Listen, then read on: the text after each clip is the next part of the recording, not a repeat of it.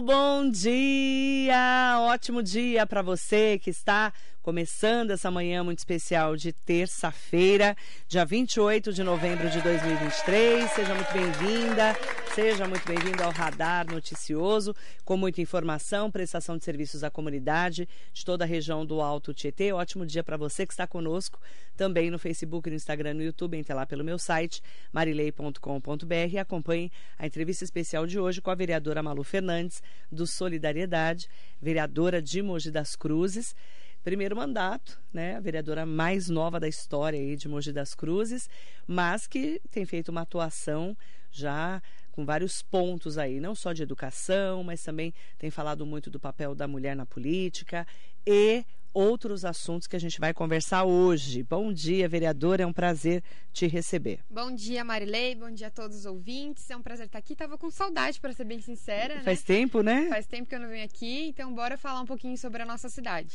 Vamos falar começando de pedágios. Mogi diz não ao pedágio. A metropolitana também diz não. Não, não. Metropolitana. Um assunto que nos assombra e que na semana passada, na quinta-feira, quando o governador Tarcísio de Freitas, do Republicanos, esteve aqui em Guararema, ele falou que está tudo certo e já vão lançar, inclusive, o edital dos pedágios. O edital deve ser lançado essa semana ainda. O Estado observa que a modelagem do projeto foi aprovado, o edital será publicado e está tudo certo, segundo o governador. Para nós de Mogi, dois pedágios da Mogi Dutra, um na Mogi Bertioga, como que você analisa, né? Nós sabemos que a Câmara se pronunciou totalmente contra, mas como que você analisa esse momento de Mogi, já que ontem, daqui a pouco eu vou ler a nota da prefeitura, tá? Ontem o próprio, a própria prefeitura, o próprio prefeito já se pronunciou em relação a isso. Pelo que tudo indica, vamos parar na justiça, mas ontem nós tivemos uma derrota, né? Como que você está analisando tudo isso? Olha, Marilei, é impressionante assim, a gente ver a postura do governador, né?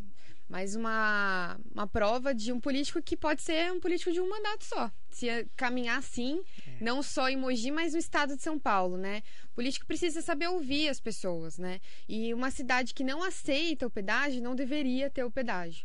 Então a gente já, no, algumas semanas atrás, a gente teve ali no Senforp, né? Um movimento muito é, bem organizado pela Prefeitura Municipal e quero parabenizar a postura né, do prefeito, de toda a equipe que realmente é, não tem medo de dizer não né, que está pensando no benefício da nossa cidade. Foram ali apresentados vários dados, né, e, e a gente tem que sempre reforçar para as pessoas entenderem o absurdo que é esse projeto, né.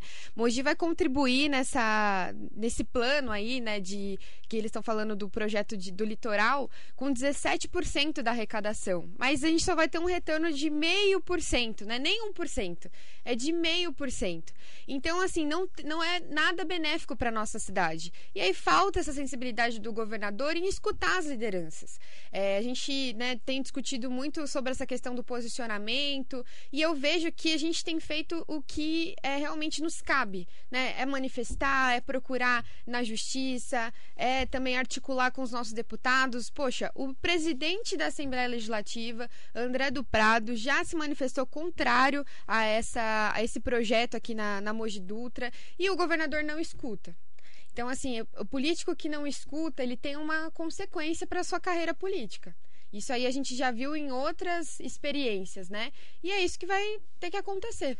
Ontem, o recurso da Artesp a favor do pedágio contra Mogi foi aceito pelo Tribunal de Justiça de São Paulo. Então, os desembargadores do Tribunal de Justiça do Estado de São Paulo, do TJSP, aceitaram o recurso da Artesp, né, que é a Agência de Transporte do Estado de São Paulo, para derrubar aquela liminar que suspendeu o edital de licitação para implantação dos pedágios das rodovias Mogi Dutra e Mogi Bertioga. Então, a liminar proferida pelo Dr. Bruno Machado Miano, que é o juiz da vara da Fazenda Pública aqui de Mogi, que determinava a suspensão do processo licitatório, tinha sido suspensa pelo tribunal e eles julgaram mérito a favor da Artesp. Então, ontem foi uma derrota para nós na justiça, mas a prefeitura enviou uma nota para a Rádio Metropolitana falando sobre esse ponto, né? Uhum. Em nota, a prefeitura reiterou sua posição contrária aos pedágios em Mogi das Cruzes. E eu vou ler a nota. A prefeitura de Mogi das Cruzes reitera sua posição contrária à cobrança de pedágio nas rodovias Mogi Dutra e Mogi Bertioga e esclarece que a decisão de segunda-feira do Tribunal de Justiça refere-se sobre pedido de liminar, ou seja, pleito de caráter provisório. A ação em si continua sendo discutida junto à vara da Fazenda Pública Sim. de Mogi, inclusive com audiência de conciliação agendada pelo Dr. Bruno Machado Miano, que é o juiz da vara da Fazenda Pública, é né? Isso agora de dezembro, né? Isso, do dia 5 de dezembro. É. 7, 7 de, dezembro. de dezembro. É tanto dezembro na minha vida, dia 7 de dezembro. A prefeitura, a defender o interesse do município, impetrará recurso contra a decisão de ontem. E, paralelamente, a Prefeitura também mantém ação civil pública em que se pleiteia a abstenção de publicação do edital e a invalidação da licitação. E, nesse processo, o Ministério Público manifestou-se recentemente em concordância com o novo pedido liminar formulado pelo município. A ação aguarda a decisão do juiz de primeira instância e, em ambas as ações, a administração municipal confia em decisões favoráveis à população de Mogi das Cruzes e contra a implantação dos pedágios. Nós vamos ter que. Estamos já na justiça. É o caminho. É, é o caminho. Porque o diálogo, a tentativa de conversa não está funcionando com o governador. Então vai precisar levar isso para a justiça. Estamos já, né? Inclusive a semana que vem estamos nessa expectativa. É, na outra semana de termos essa, essa audiência, né? Para podermos acompanhar de como vai ser e a briga vai ser jurídica. Exatamente. Infelizmente, né, vereadora? Exatamente. E assim, ele não tem nem menor sensibilidade com a nossa cidade, com a nossa região, porque isso não vai afetar só Mogi das Cruzes, mas, né, como a gente conversou, vai afetar também Suzano, vai afetar Arujá, vai afetar Itaquá, Ferraz, enfim. E ele não coloca nenhuma observação também para os moradores de Mogi, é. não tem nenhuma discussão se vai ter algum tipo de né, exceção de cobrança pra, para as pessoas que moram em Mogi, aí ele passam pelo né, possível pedágio. Enfim, é de se lamentar lamentar a postura do governador e eu espero aí que a gente tenha bons resultados com a justiça. É, nós vamos continuar na briga. Não vai ter como a gente desistir de brigarmos aí em relação aos pedágios, mesmo porque é, o governador se mostrou, não, estamos tocando. E ele fala em marginais na entrevista que ele deu para a Rádio Metropolitana, na coletiva de imprensa, a gente tem até o áudio, né? Que, onde ele vai colocar marginais aqui em Mogi das Cruzes? Eu queria entender. Não, isso não está no projeto. Né? Isso aí é uma fala. fala. Margina... Não, mas ele. E não... Mas marginais são lá, lá na praia que tem uhum. marginais. Porque a gente viu o projeto, né, vereadora? Sim. Não só na audiência pública, mas também nessa, nessa reunião que nós fizemos aqui em Mogi Sim, de novo, e né? o projeto tem um benefício muito mínimo para Mogi, né, da estrada, estrada do Pavã ali. Não tem, na verdade, um retorno para aquilo, aquilo que a cidade vai contribuir financeiramente. 17% vai ser Mogi das Cruzes. Só Mogi Dutra. Isso é um absurdo. A justiça precisa olhar isso, precisa defender a nossa cidade, os nossos mogianos, porque isso não pode ser implementado. E muitas pessoas têm falado para mim e criticado, inclusive nos posts que eu fiz, é, uh, poxa, mas e a força política de Mogi das Cruzes? Cadê os deputados? A gente não tem essa força com o deputado André do Prado, que já se posicionou contra. Eu estou falando do André do Prado porque é o presidente da Assembleia, da Legislativa do Estado de São Paulo, né? Também temos outros deputados, né? Tem Mas... Marcos Damasio, nós temos o Márcio Alvino, o Rodrigo Gambale. Cadê? Então, Marilei, mas eu vejo assim. É, por exemplo, a prefeitura. Tá é, se trata do governador, né? A gente tem que mudar a ótica, né? A gente precisa entender qual é o nosso alvo. Se a gente ficar criticando os nossos políticos aqui da região, a gente precisa pedir apoio para eles. Eu sinto, eu vejo um apoio, né, muito forte nesse sentido. Agora a gente precisa olhar para realmente quem é o alvo, para quem realmente não está escutando. É uma política autoritária. E é uma política autoritária que está se demonstrando não somente para o nosso município, mas para o Estado, né? Eu nem sei se a gente vai poder entrar já aí nessa discussão então, da greve é, é, é, é o assunto do dia. É o assunto do dia, né? mas, poxa. Tudo é... parado, CPTM parada, o metrô só não está parado os que já são privatizadas, né? O metrô, educação, né? Tá, tá tudo. Falam que vai ter aula, mas o pessoal não vai para aula hoje, pelo que eu sei. E essa BESP parou e aí, a privatização. E aí é aquilo, né? Se o governo vê tudo isso e coloca a culpa em quem está se manifestando, em quem está fazendo a greve, achando simplesmente que é uma movimentação política, é política, sim, tudo é política. Mas colocando somente nas redes sociais que é uma movimentação política, ele não abre espaço para o diálogo e ele pode ter uma paralisação do seu próprio governo. É o que eu falei, tem que tomar cuidado, senão é político de um mandato só. E o governador vai chamar uma coletiva de imprensa às sete e meia da manhã. Daqui a pouquinho vamos ter. Para falar da greve. Para falar da greve. E, e, ele fala dessa BESP também. Ele falou sobre essa BESP aqui na coletiva de Guararema, na semana passada, no dia 23. E ele fala o seguinte: não, já está tá tudo tá definido. Tudo certo. Vai ser ótimo para São Paulo. E aí a gente volta lá na Enel, né? Que é a luz, uhum. né? A energia. Será que realmente vai ser tudo legal com essa BESP? Aliás, os funcionários são contra, né? A com gente está acompanhando, né? Sim. Olha, Marilei, assim, o que eu, que eu analiso, né? A gente precisa entender qual que é o melhor modelo para atender é, o cidadão. Esse é o principal, a principal visão que a gente precisa ter.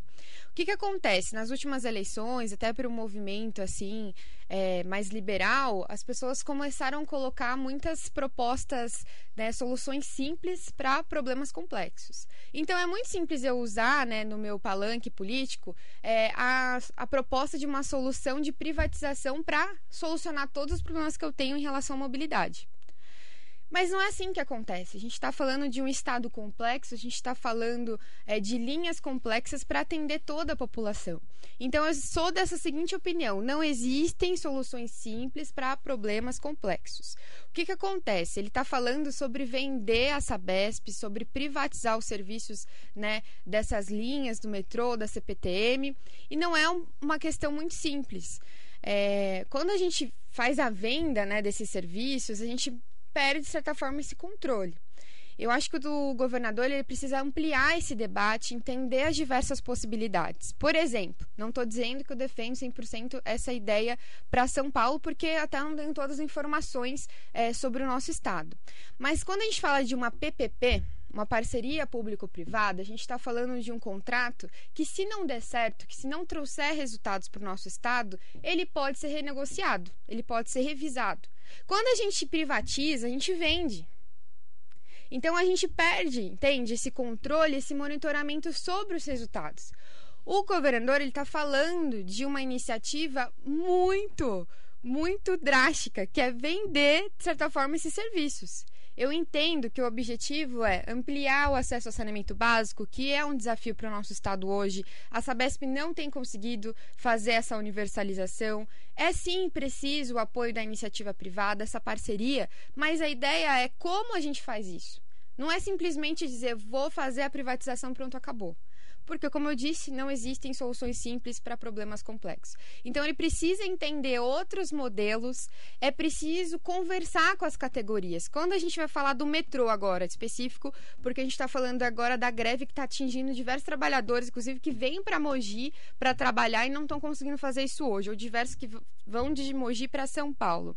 Hoje, quem entende sobre metrô, quem entende sobre transporte, trabalha no metrô não trabalha na Secretaria de Transporte do Estado de mobilidade. Quem entende, se for, for, analisar, quem entende é quem entrar no metrô. Eu estou falando assim para a gente pensar a questão de planejamento de expansão é, dessa questão metroviária. Quem entende disso está no metrô. E aí você privatiza. Como que a gente vai fazer o planejamento seguinte? O, o, o Estado não tem essa capacidade técnica, porque está no metrô.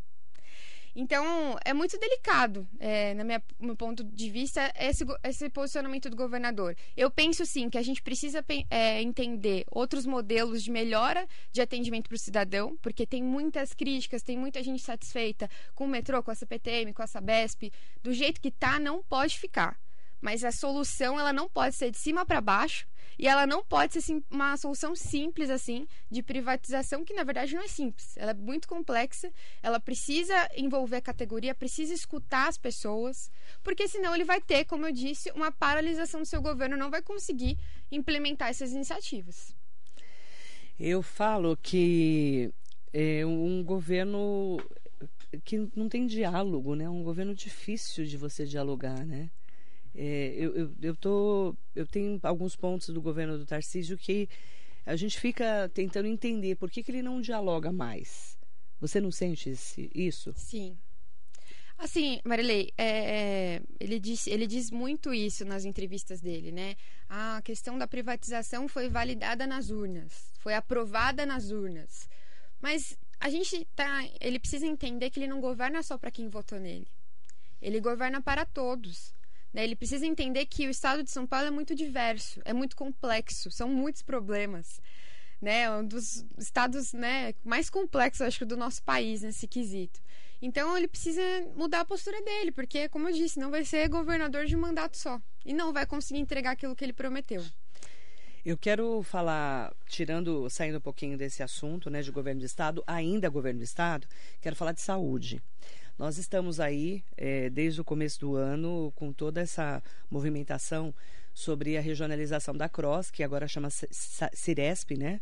que é a Central de Regulação de Ofertas de Serviços de Saúde. Essas são as, as vagas, que virou um problema para todo mundo, né? não só na nossa região do Alto Tietê, mas, por exemplo, é, como vão ficar as nossas vagas né, a partir de agora, porque nós estamos com um grande problema, não só Mogi, mas aqui em Mogi é um problema que virou um grande, é, inclusive, embrólio entre Prefeitura e Santa Casa, que é o pronto-socorro municipal. Né?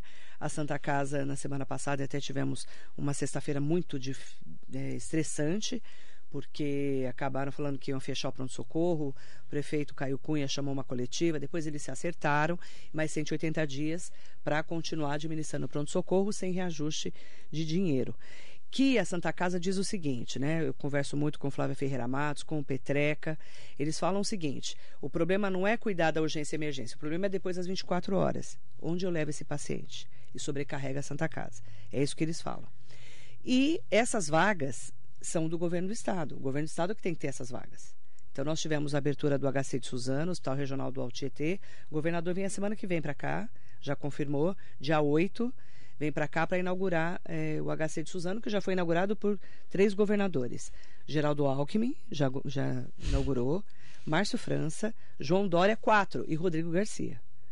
Agora o quinto vai inaugurar também. Agora já está funcionando, pelo menos isso.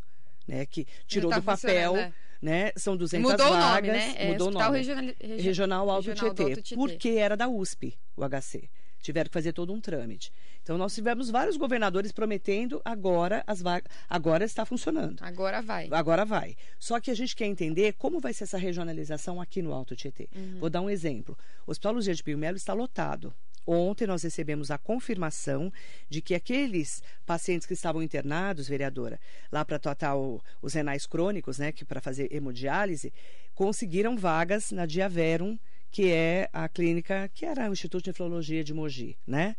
E agora é, nós temos aí a informação que saíram 30 vagas, porque estavam todos internados há mais de um mês, dois meses, três meses. Esses pacientes tinham que ficar internados para poder filtrar o seu sangue três vezes por semana, porque não tinha vaga né, na, nas clínicas que a pessoa vai uhum. para casa e volta.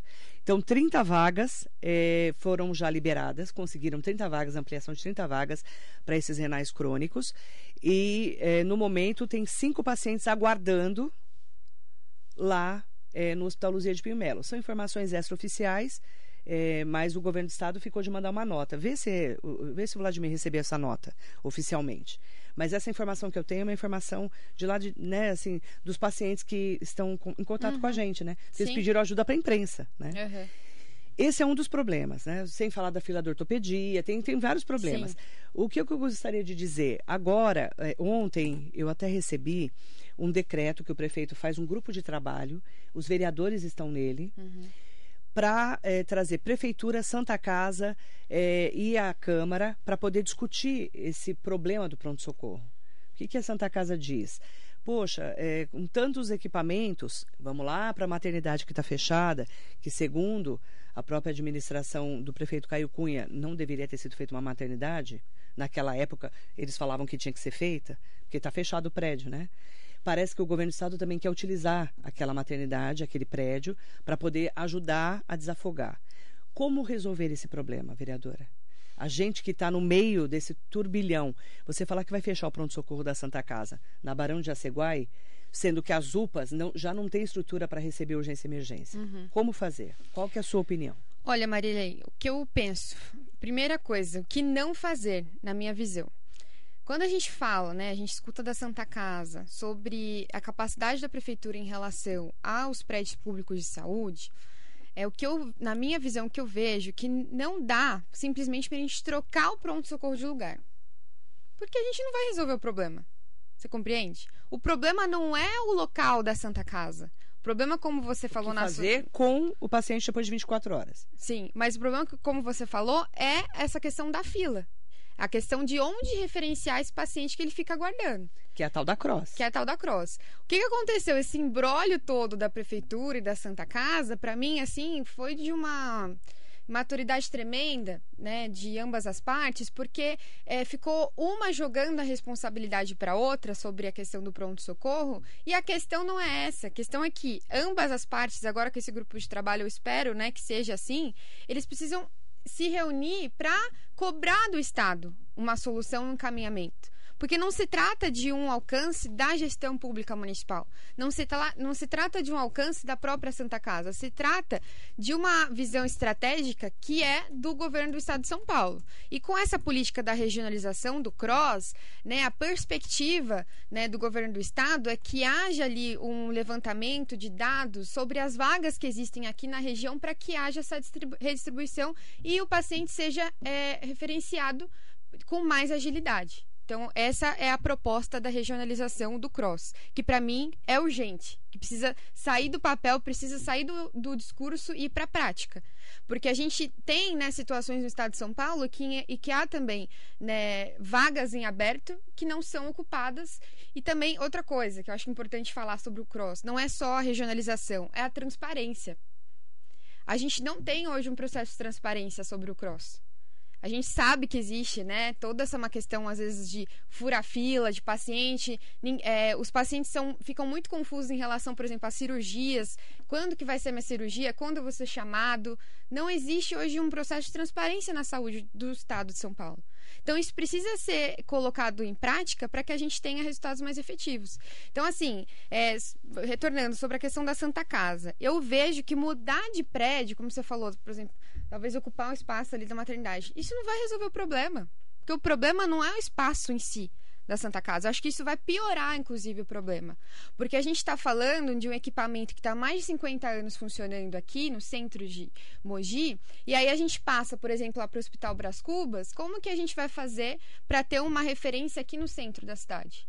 O paciente ele vai ter que ir para Bras Cubas. Isso aí já gera um outro transtorno. Como que a gente é, de certa forma, um público daqui, do centro, de César, fica desatendido. Por quê? Brascuba já tem seus equipamentos, Jundiapeba também é bem atendido em relação aos equipamentos, a gente tira aqui do centro, isso não vai beneficiar o cidadão, o paciente. Então, assim, é, eu, eu vejo que precisa né, é, tem um, um, discurso assim da Santa Casa de que essa comissão é para pensar um planejamento de transferência do serviço do, do pronto-socorro para outro equipamento. Eu vejo que essa não é a proposta mais imediata. Lembrando que o governador Tarcísio de Freitas falou que ia abrir, reabrir o pronto-socorro do Luz Outra promessa não cumprida promessa do governador. que ele não cumpriu. Não cumpriu que não caberia pedágio na Mogi Dutra. Não cumpriu. Não cumpriu. Tanto é que não veio, hoje é dia 28 de novembro, uhum. ele não uhum. veio até hoje em Mogi. É. E nem vai vir. Porque não vai, não, não vai, ser bem atendido também. Se não mudar a postura, não vai ser bem atendido. Então, assim, Marley, é, o que, que eu vejo, assim, é, muitas vezes, né, a gente vê repercutindo nas redes sociais, nas discussões. É, no setor público isso não pode existir, sabe? É uma questão de pessoalismo, de falar de fulano de tal, de representante tal. A gente precisa entender qual que é o problema. O problema é a questão da fila, o problema é a questão do referenciamento em relação à fila do cross.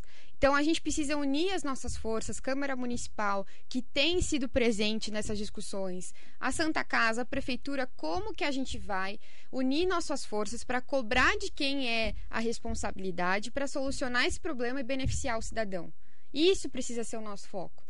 Não esse pessoalismo de que, ah, você não me atendeu, você não me escutou, você não transferiu dinheiro. E aí uma coisa muito contraditória, assim, na minha avaliação, né, sobre a Santa Casa. Em todo o discurso dela até aqui, esteve presente aqui também na rádio falando que o problema nunca foi financeiro.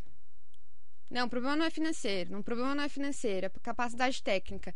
Aí, quando faz uma, uma um acordo ali com o secretário de Estado para que tenha aí essa, esse acordo de 180 dias, coloca agora uma questão financeira, que precisa aumentar 38, tantos por cento no contrato. Fica muito contraditório. Porque a todo momento a Santa Casa estava defendendo que o problema não era financeiro. Até porque a gestão, e com a aprovação dos vereadores, aprovou um aumento de 125% no contrato da Santa Casa, nesses dois anos. 125%. E aí a Santa Casa diz agora que o problema é financeiro? Assim, a gente precisa entender que, mesmo sendo uma entidade filantrópica, é, não é a administração direta, a entidade filantrópica ela se compromete em seu estatuto, né, em, em toda a sua organização, em serviço ao público.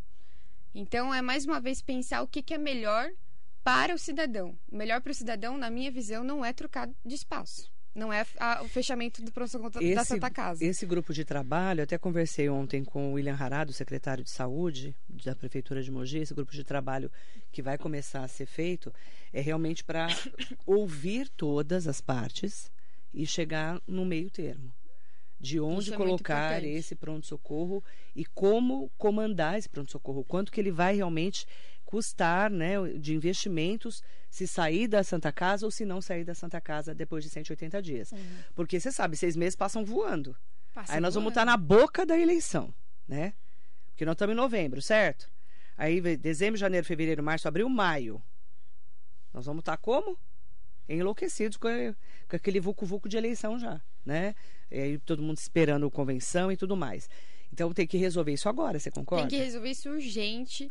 E aí, como eu falei, eu espero muito que esse grupo de trabalho, possivelmente vai ser a Comissão de Saúde que vai né, representar a Câmara nesse espaço, entenda que a gente precisa unir nossas forças, unir suas forças políticas também com os deputados, para poder melhorar a saúde da região, porque isso vai desafogar a Santa Casa, vai ajudar a Santa Casa, que presta né, um serviço importantíssimo para a nossa cidade, não é criticando, né? A gente não pode né, criticar, porque a gente sabe que é um problemão. É um problemão pronto-socorro. Não é fácil. Não, e é vaga zero. Você tem que receber e acabou. Ah, tem que receber e acabou. Isso gera um custo, gera um transtorno, a equipe. A gente sabe que não é fácil administrar isso mas é um compromisso com a população da entidade filantrópica também. O... Eu quero mandar um bom dia especial para todas e todos, vou colocar aqui, né? O pessoal comentando, o vereador José Luiz Furtado está aqui mandando bom dia para nós, vereador. Bom dia. A solução para o pronto-socorro é conjunta, precisa dialogar Estado e município para reorganizar o sistema de saúde, otimizar, por exemplo, a utilização do Hospital Doutor Arnaldo Peso de Cavalcante, que poderia ampliar os leitos de retaguarda. Enfim, está faltando diálogo. Diálogo. Essa é a palavra. Do governo do Estado está faltando diálogo. Cadê o secretário, doutor Eleus Spaiva, que falou que no começo do ano que vinha para cá, para uma reunião, no Condemate? O presidente do Condemate é o prefeito Caio Cunha. Uhum. Cadê o, o secretário? Né? Porque é, ainda não estamos regionalizando a CROSS e abrindo essas vagas. Onde levar o paciente? Não tem isso claro, Marilene. Não tem claro, não tem claro. E, e olha que eu falo disso todo dia, hein? É. Você sabe disso. Sim. Se é uma pessoa que fala de saúde todo dia, sou eu. E não está claro nem para mim. Não tem a transparência e não o tem... O doutor Arnaldo Pesucci, por exemplo, a gente não sabe o que funciona lá dentro. Ah, é um leito de, são leitos de retaguarda. Ok. Quantos? Como funciona? De que maneira? Quem é o diretor hoje de lá? Você sabe? A, a, a doutora Fabiana, se não me engano. Eu não conheço. Uhum. Faz muitos anos. Desde o Eduardo Guidolin que eu não falo com o diretor de lá. Uhum. Que não vem aqui na rádio. Eu falei com uma diretora depois dele. Mas, assim, tá faltando. Tá uhum. faltando diálogo. É isso que tá faltando, vereador Zé Luiz. Fernando Hilário mandando um bom dia para nós. O Jacaré da Rodoviária tá aqui com a gente é, diálogo com clareza nas, clareza nas informações. É isso, vereador. É exatamente isso.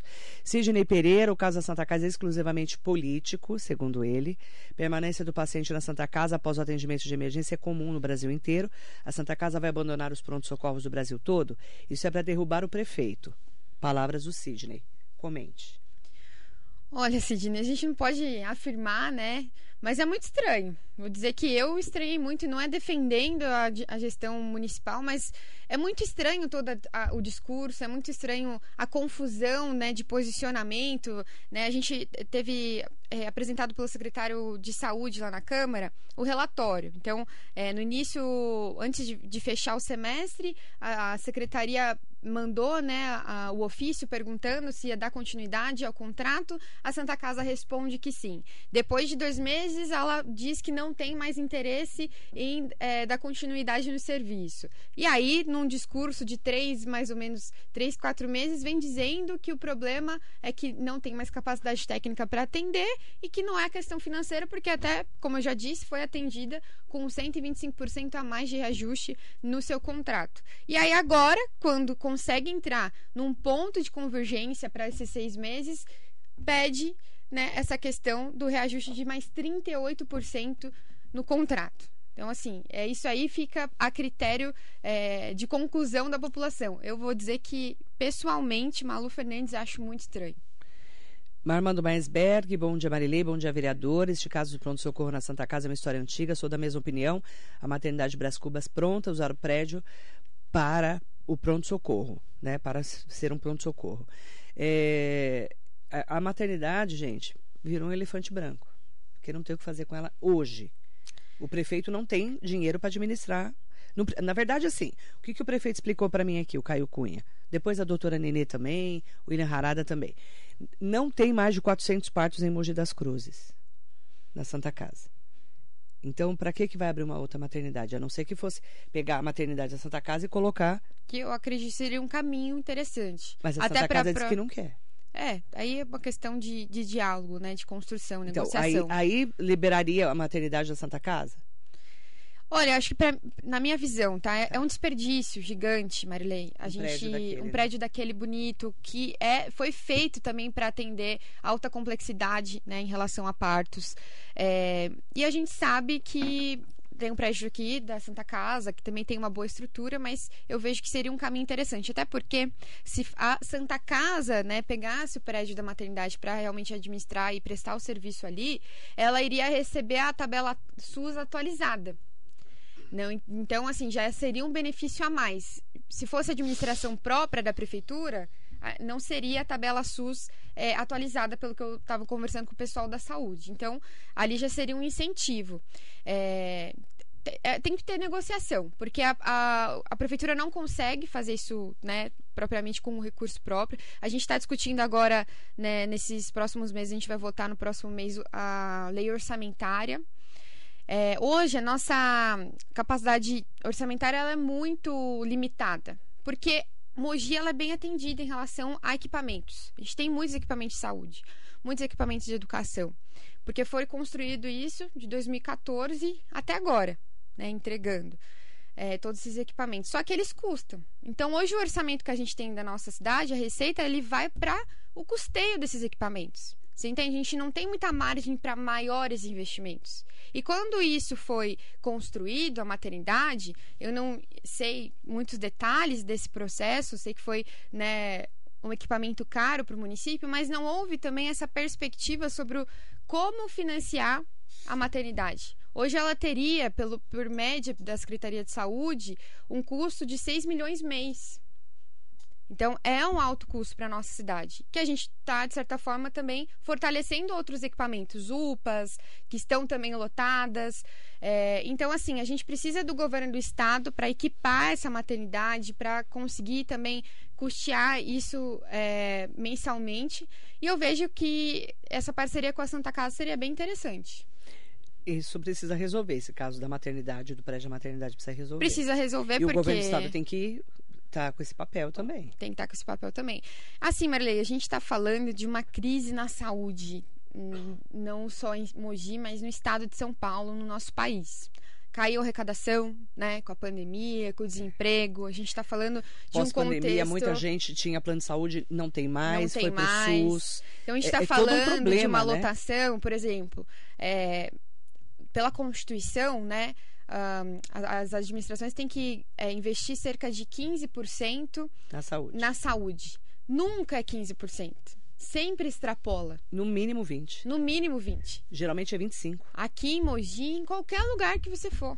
Porque eles vão colocando para os prefeitos as responsabilidades. E assim, o que, que é a responsabilidade do município? O atendimento primário, o básico. Só. Só. Só. Clínica geral, a pediatria, ginecologia e obstetrícia. E a gente tem na nossa cidade, né, outros equipamentos ousados, porque isso faz também a qualidade de Mogi ser reconhecida como é. Então a gente tem o hospital é, de Bras Cubas, agora a gente tem essa maternidade, mas não é simplesmente colocar o prédio. O prédio é o mais fácil. O mais fácil de fazer. É depois, é o equipamento. Quem vai pagar essa conta de Quem vai pagar essa conta? Então, assim, é, eu espero muito assim que a gente tenha um, um, um diálogo mais resolutivo aí para o próximo ano, que a gente né, termine próximo ano um pouco com margem do que fazer é, para a questão da maternidade, porque é um desperdício gigante. E aí, é, eu, como defensora das mulheres, das gestantes, né, sou autora do projeto das doulas, é, a gente precisa de uma referência de atendimento humanizado, de qualidade para as mulheres aqui.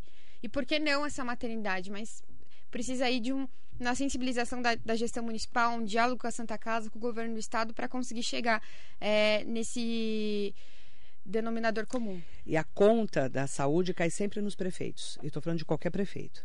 Não estou falando do Caio Cunha, ou do Rodrigo Axuxa, ou do Eduardo Boigas. A, conta, a conta sempre cai dos prefeitos. Cai, porque assim... É, é, é que está mais perto É o que está mais perto, né? Então, para os vereadores, assim, muita gente cobra da gente, é, poxa, preciso de um apoio na questão do Luzia, na questão da, da questão das vezes das especialidades que do referenciamento que vem do cross, mas às vezes não é uma coisa que a gente alcança. E aí a gente precisa desse trabalho conjunto. É muito importante conscientizar as pessoas sobre isso. Hoje é dia 28 de novembro. Até agora o doutor Eleusis Paiva não conversou com a região do Alto Tietê. Até agora não. Eu quero mandar bom dia especial para Adriane Amaral, para Marinete Sangi de Almeida Bruno. A Marinete colocou assim, ó. É, se ele não cumprir, o governador, as promessas não o reelegeremos. Simples assim, ela colocou. É isso. Que é o poder do voto, né? É, mas também você não pode falar que, por exemplo, ah, votaram em mim, eu vou fazer o que eu quiser. Não como é, o caso da privatização da Sabesp. Não, é o que, você, é o que a gente falou. Ele coloca assim, a, a, privatização, enfim, todas as outras medidas foram aprovadas na urna. Não é assim Não é bem assim. Se fosse assim, a gente teria... Ele não teria sido eleito, porque a gente votou nele justamente porque ele se comprometeu em relação ao pedágio não. Exatamente, votamos nele por isso. Paulina Emiliano, muito bom dia, ótimo dia para você. Aproveitar também para mandar bom dia tem perguntas ótimas aqui. Rosemara Camargo, um beijo para você. Rosemara também tá brava aqui, ó.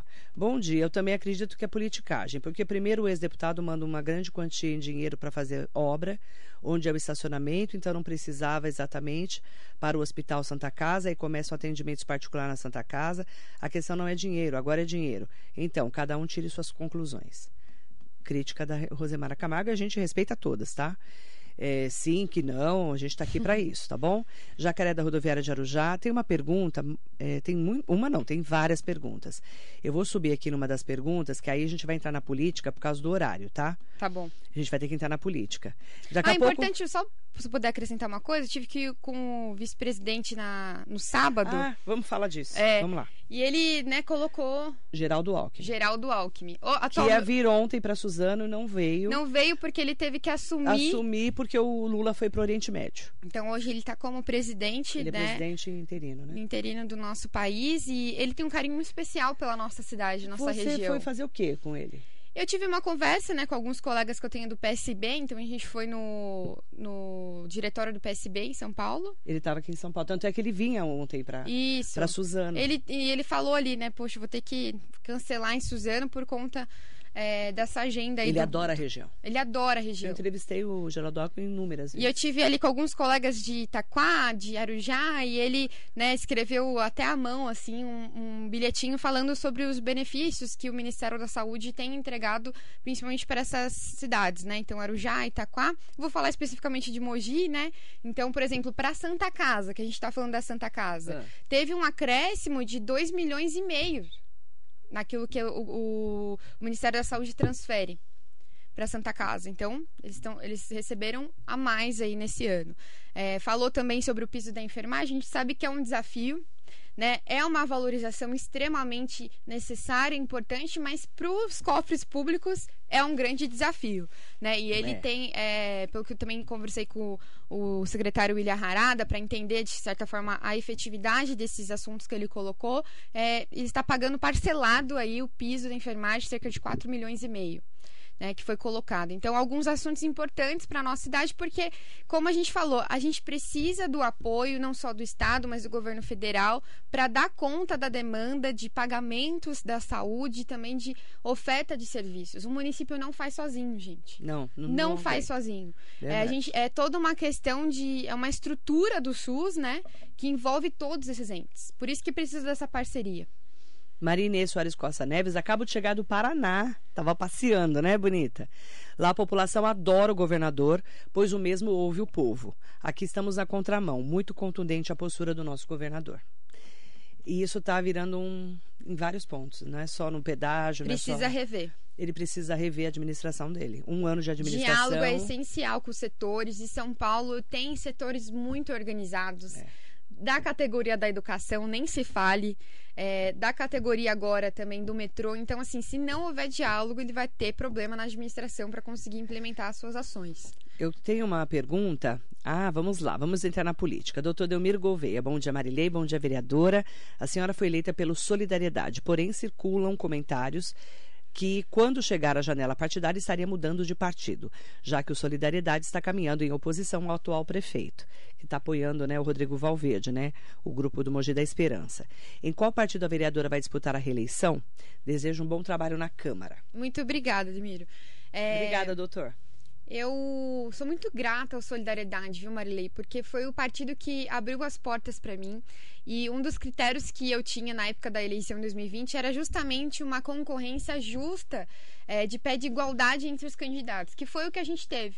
Então, ali, de certa forma, a gente não tinha nenhum figurão, né, que, é, que a gente seria usado ali simplesmente como Escada. escadinha.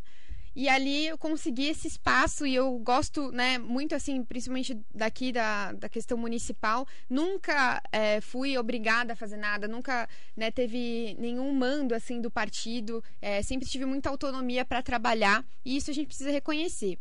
E sobre o ano que vem, a gente tem conversado com diversos partidos, né, para entender a viabilidade eleitoral e também para dar continuidade, continuidade do nosso projeto. Como eu disse para você, essa questão da autonomia para mim é muito importante. Né? A gente tem causas bem definidas, temos valores bem definidos sobre a nossa forma de trabalhar e eu vou escolher um partido que me dê né, esse espaço.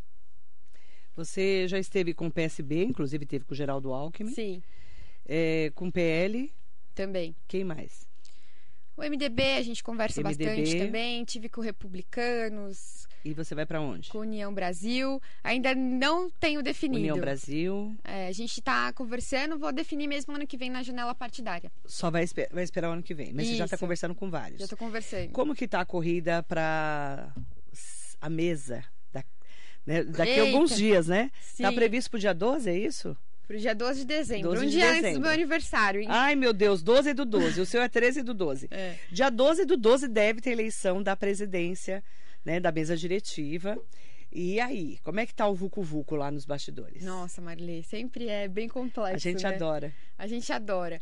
Olha, tá uma disputa ali, né? Alguns candidatos se manifestando, então tem o Farofa, é, trabalhando bastante. Farofa é trabalhador. Que é PL. Que é PL. Clodoaldo Que é também PL. do PL, mas com uma posição contrária, assim. E aí? Eu, eu, Fernanda assim, Moreno já está trabalhando? A Fernanda Moreno também, a gente já do con- MDB. conversando bastante. Sinceramente, está bem. Mas como é que tem dois Confuso. candidatos do PL? Então, isso aí é uma coisa que tem que perguntar pro, pro presidente do PL. Também não, não entendo, assim. Não entendo. Porque, assim, a gente sabe que, mesmo num grupo, há divergências, né? E ali tem o interesse do E você já sabe que você vai votar? vereador. A gente está conversando com os candidatos. Acho que mais importante, acho que o que, que eu sinto sempre nessas, nesses momentos da- das discussões da mesa diretiva, Marilei? A gente foca sempre em nomes, né? Então, por que eu quero ser o presidente? Por que eu quero ser o presidente?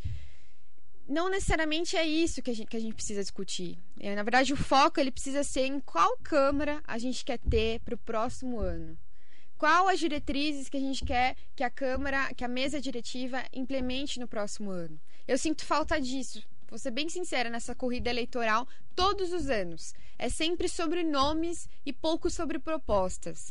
A gente teve agora, né, tá acabando o mandato do vereador Furlan. O vereador Furlan, ele é, né, foi um presidente muito atuante, ele tem uma figura muito moderada, implementou mudanças importantes, algumas reformas ali da Câmara, é, a VCB, coisas assim estruturais do espaço da Câmara. Opa. É, agora comprou, está terminando a licitação do, dos carros, né, da frota de veículos, que é muito importante, porque hoje os carros é, da Câmara Municipal geram é, um prejuízo gigantesco, porque precisa manutenção. toda hora manutenção, é muito caro isso. Né? Então a gente precisa de uma responsabilidade. E ele foi corajoso, porque tem que ter coragem para implementar essas mudanças. Ele foi corajoso para conseguir né, colocar isso para frente. Então a gente precisa, é, na minha visão, pensar no que, que a gente quer quanto Câmara Municipal. Ano que vem é ano de eleição. A gente precisa de um presidente que defenda a Câmara, que entenda né, o que, que vai colocar ali para votar, a condição dos trabalhos, é, colocar de certa forma, mais produtividade sobre projetos. Tem Mas vários aí... projetos é. que, por exemplo, os vereadores apresentam e que excedem o prazo de processo. Eu, eu, deixa eu só colocar uma pimenta na história. Pode pôr. O Farofa, ele é contra o prefeito Caio Cunha. Ele é oposição, mesmo estando no PL. O Clodoaldo é a favor. A Fernanda Moreno é o quê? É base de Ela é apoio. É base. base de apoio também. Uhum. E você acredita que o prefeito não teria uma composição para tentar segurar essa eleição do Farofa? Aí vai, entra um, mais uma pimenta, né? O prefeito sempre em seus discursos diz que não quer se envolver nos assuntos, mas sempre se envolve. Né? E isso não é exclusivo né? do prefeito Caio Cunha. Não, todos. Eu ia falar isso. Não é exclusivo do prefeito Eu Caio Cunha. Eu conheço muitos prefeitos, né? Não, todos eles se envolvem. Todos eles se envolvem. É um assunto que cabe à Câmara, certo? A gente, na minha visão, precisa de uma pessoa equilibrada, porque não se trata nem de, de a Câmara não está ali para defender os interesses de um governo, está ali para defender os interesses da cidade.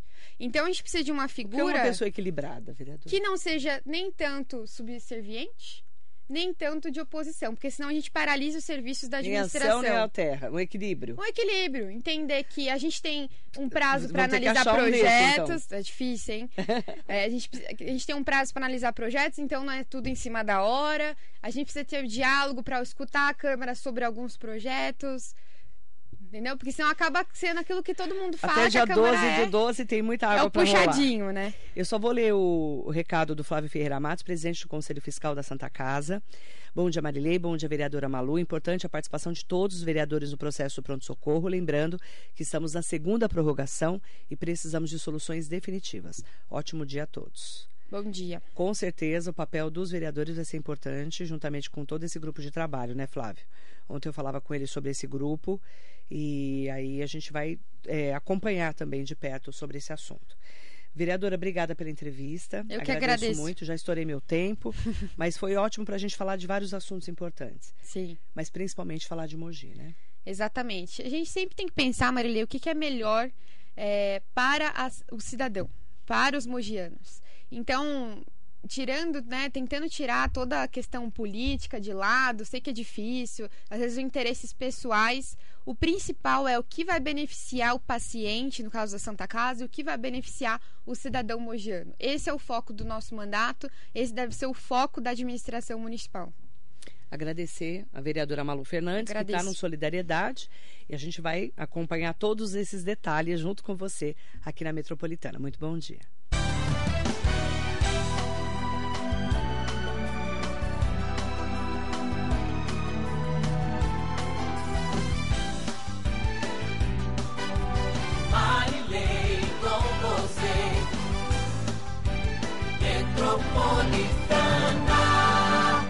Estamos apresentando Radar Noticioso. O Jornal de